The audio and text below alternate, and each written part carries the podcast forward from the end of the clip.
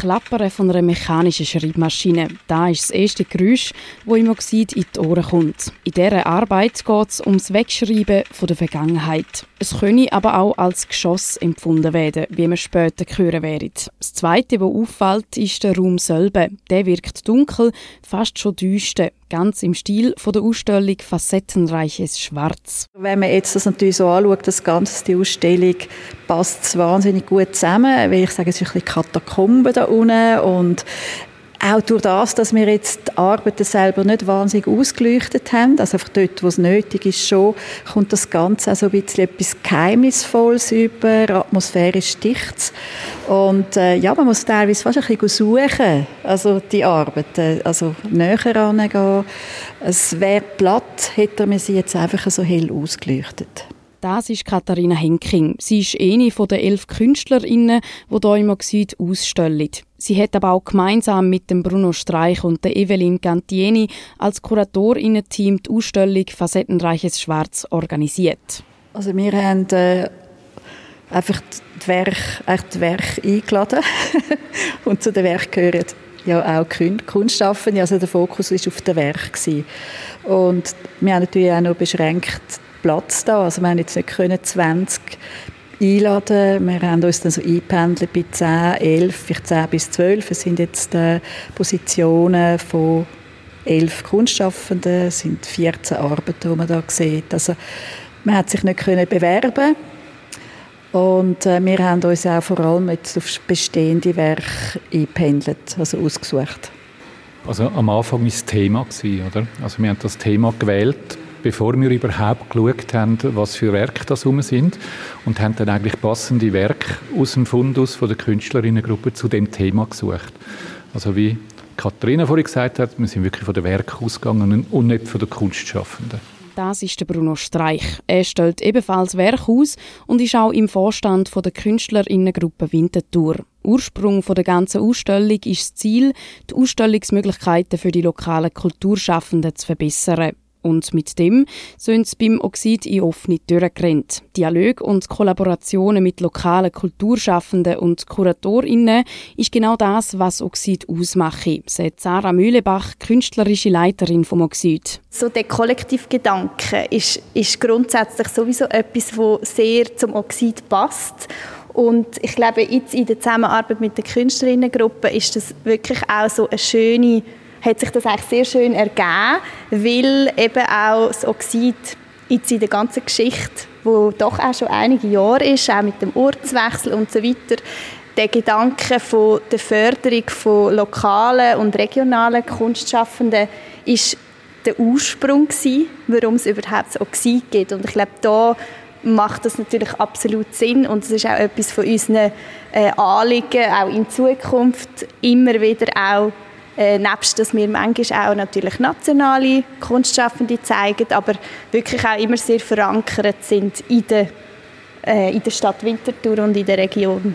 Die Ausstellung Facettenreiches Schwarz hat gerade gestern eröffnet. Sie soll die Tiefe und Vielfalt von der Farbe Schwarz zeigen. Mit Hilfe von Bildern, Skulpturen, Videos und Installationen. Das Facettenreiche sind ja die verschiedenen Inhalte also wir haben da wirklich ganz eine Arbeit über Demenz eigentlich, eine Arbeit äh, Sachen, die mit kriegerischen Sachen zu tun haben, Sachen, die mit Zeit zu tun haben. Da ist auch etwas, was mit Zeit zu tun hat. Also es hat so viel, äh, also nur schon die, die Farbe schwarz, wo man denkt, das ist einfach Abwesenheit von Licht, das ist ja ganz einfach, ist einfach schwarz, birgt so viel, wenn man sich damit befasst, birgt so viel Inhalt auch. Und die kommen automatisch, wenn man sich so äh, eng mit dem Thema befasst, wie zum Beispiel schwarz, ist es gleich faszinierend, was für eine Bandbreite an Inhalten noch bei diesen Werken rauskommen. Klar, es ist inhaltlich, aber man kann natürlich trotzdem sagen, schwarz ist nicht schwarz, ist auch stark immer vom Material abhängig, wie es schwarz wirkt. Weil es schwarz kann plötzlich auch, je nachdem, im Zusammenspiel mit dem Licht, plötzlich auch grünlich wirken oder bläulich wirken. Es kommt darauf ab, ist es eine weiche Oberfläche, ist es eine harte Oberfläche. Also von dem her ist natürlich das eine riesige Palette. Und ich glaube, auch die, die sich fast ausschließlich mit Schwarz auseinandersetzen, sagen eigentlich, ist es ja nicht nur schwarz. Es ist als schwarz hat ja auch alle Farben in sich. Also es ist von dem her eben, es ist auch ein Universum für sich. Und es ist immer so, wenn man etwas, wenn man in etwas in sich bewegt, dann wird es eigentlich immer, das Spektrum eigentlich immer grösser. Und genau das Spektrum schauen wir jetzt mal ein bisschen genau an. Wir haben es am Anfang schon gehört, das Klappern von einer Schreibmaschine. Ich würde sagen, wir gehen mal ein bisschen im Ton nach. Also wir haben eine Box oben dran und man sieht etwas am Boden, wo herprojiziert wird. Was sehen wir da auf dem Boden? Also es ist eigentlich ein Zierdeckel, wo weiß auf den schwarzen Boden oder äh, projiziert wird. Also auch der Hintergrund vom Video ist schwarz, wo sich immer wieder auflöst. Also es ist eigentlich so ein Kreislauf und äh, die Künstlerin Evelyn Cantieni äh, beschäftigt sich sehr stark auch mit Geschichte, mit, äh, auch mit traditionellem Handwerk und äh, was man hört, ist das Klappern von einer mechanischen Schreibmaschine. Und es geht ihr auch ums Wegschreiben der Vergangenheit in dieser, in dieser Arbeit. Aber das Geklapper, wenn man sie isoliert hört, das ist ja vielfach bei Geräuschen so, kann man es manchmal wie nicht zuordnen. Und man könnte es auch wie es empfinden als so Geschoss. Und weil sie auch noch ein paar Arbeiten haben, die ja so sich mit Terrorismus und mit Kriegs auseinandersetzen, verbindet das, weil ja das Geräusch immer etwas von dem her sehr dominierend, also alles umfassend ist, nimmt das eigentlich wie einen Einfluss auf die Arbeit oder unterstützt die Bedeutung noch von diesen umliegenden Arbeiten. Ich denke, das ist jetzt einfach ein Nebendefekt, der sich auch ergeben hat. Ja. Ein Nebeneffekt, der sich ergeben hat, zum Beispiel mit diesen Sturmmasken, die man dort sieht. Genau, also Nebendran äh, hat es eine Position von der Notaka Flisch. Das sind äh, Sturmhuben. Und bei diesen Sturmhuben, die sind leer, die sind äh, an, die Wand, äh, an der Wand befestigt in einer Reihe. Aber sie haben noch eine Form. Das heißt, der Mensch, der drin war, hat eine Form hinterlassen. Das heißt, äh, man sieht eigentlich nur noch die Hülle vom Mensch, aber man sieht ganz deutlich Nassenabdrücke, Abdrücke vom Gesicht. Also der Mensch ist wie äh, da mit seiner Form rundum hinterlegt und gerade nebendran hat es vom Janine Konrad hat's, äh, auch eine Skulptur, die genau das Gleiche macht eigentlich. Das ist so eine Bondage-Szene, das heißt eine Frau, die gefesselt ist mit dem Seil, aber man sieht nur noch die Seile. Und anhand von der Form, wie die Seile da geformt sind, sieht man den Körper von der offensichtlich von dieser Frau und das ist auch so ein bisschen der Bezug zu dieser Sturmmaske. Und solche Bezüge hat es noch ein paar in der ganzen Ausstellung.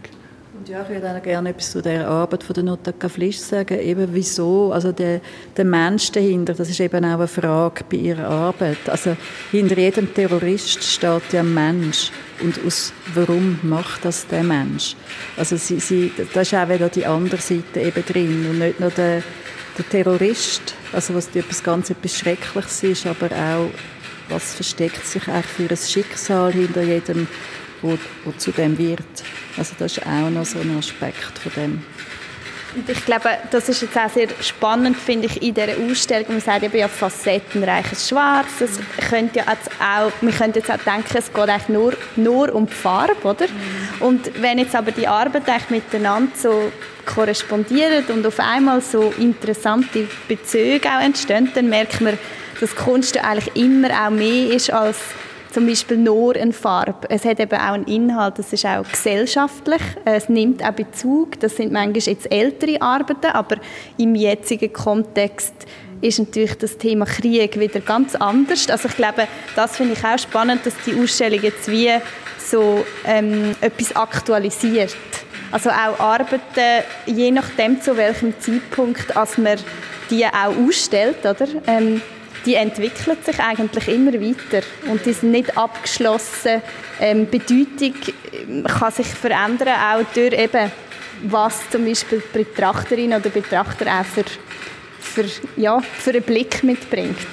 Dass die Bedeutung je nach Betrachterin variiert, da kommt auch klar in einer Werkserie von Bruno Streich über. Sie zeigt Landschaftsbilder, übermalt mit dunkler Farbe. Dahinter steckt der Krankheitsverlauf von Demenz, sozusagen das Überdecken von der Erinnerungen mit Schwarz. Also das ist eine Werkgruppe, die sich eben mit dem Thema Demenz befasst. Und zwar ist es so, dass ich eine Mutter hatte, die äh, vor ein paar Jahren gestorben ist, an Demenz oder mit Demenz.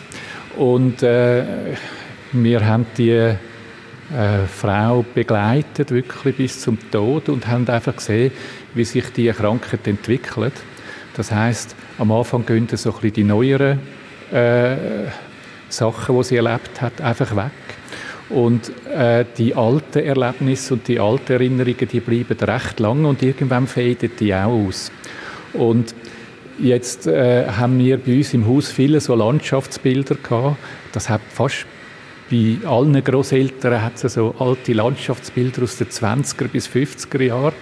Und über die haben wir immer wieder geredet und irgendwann sind die Sachen, die äh, auch in der Erinnerung ausgefädelt bei meiner Mutter und ich habe dann, wo sie gestorben ist, habe ich probiert mit diesen Bildern, die dann niemand hat nehmen oder aus dem, aus dem Erbgut, habe ich gefunden, nein, die nehme ich und mit denen mache ich etwas, will ich den Prozess äh, nachvollziehen und habe dann die Bilder eigentlich mit schwarzer Farbe und also nicht nur schwarz, mit dunkler Farbe äh, übermalt und bearbeitet.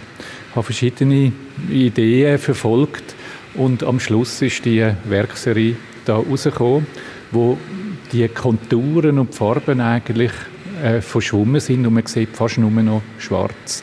Aber wenn man ganz genau anschaut und wenn man ganz äh, näher geht, sieht man eben auch Konturen dann noch von den Ölfarben, die darunter sind, oder man sieht noch Schwarz und Farbe, die rausleuchtet.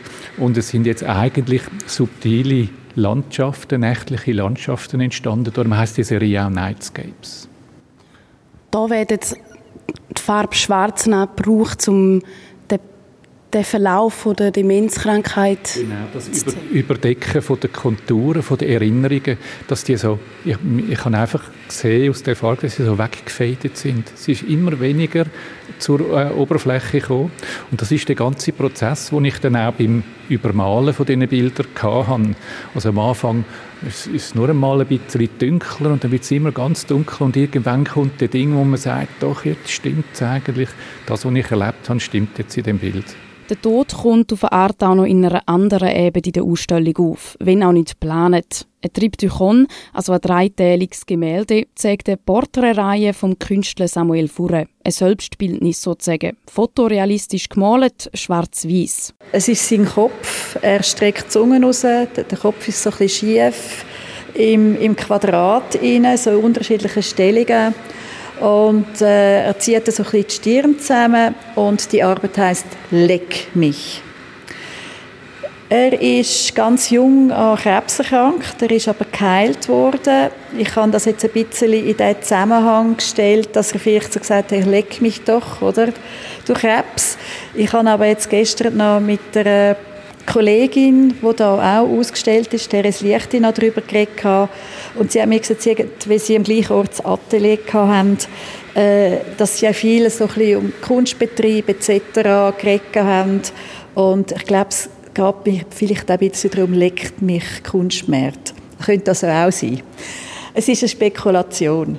Aber äh, für uns hat es jetzt so in diesem Zusammenhang mit seiner Krankheit äh, ist vielleicht noch ein bisschen verstärkt worden, weil er effektiv jetzt jüngst verstorben ist, nämlich am letzten Tag vom letzten Jahr. Also die, er hat äh, Diagnose Hirntumor ein paar Wochen vorher bekommen. Also er ist in kürzester Zeit gestorben. Im, Im Herbst hat er einen Zusammenbruch gehabt, wo man noch nicht recht gewusst hat, was es ist. Und das ist hat ja sehr ja, hat uns jetzt auch recht betroffen gemacht. Äh, wir haben ihn noch fragen ob er uns die Bilder würde geben und ob die auch überhaupt da sind. Das haben wir natürlich auch nicht bei allen gewusst, oder? Und er hat es noch parat gemacht. Also es ist von dem her eigentlich auch noch sehr berührend, also auch sehr traurig. Und äh, ja, er streckt jetzt uns die Zunge raus und wir wissen auch nicht genau, wo er, jetzt, er uns jetzt zuschaut. Es stecken Geschichten und Menschen hinter diesen Werken, die erst führen können, wenn man sich ein bisschen Zeit nimmt und die Arbeiten genauer anschaut. Ich glaube, was wirklich spannend ist auch an dieser Ausstellung, ist, wenn man so ein bisschen Zeit mitbringt.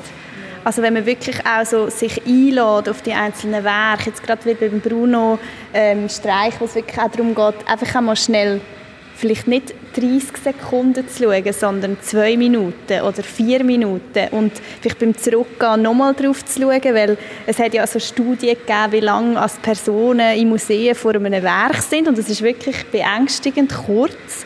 Und ich glaube, die Ausstellung ist auch so eine Einladung, um wirklich ja, sich einzulassen auf, auf die Werke und auf die Kunstschaffenden und vielleicht nochmal zu kommen, äh, vielleicht an die Führung zu kommen, an eine Veranstaltung zu kommen die Ausstellung Facettenreiches Schwarz im Süd läuft noch bis Mitte April. Mit dabei sind auch Veranstaltungen wie eine dialogische Führung mit dem Kuratorinnen-Team oder Künstlerinnengespräche, wo zeigen, wie vielfältig und facettenreich die Farbe Schwarz eben tatsächlich ist.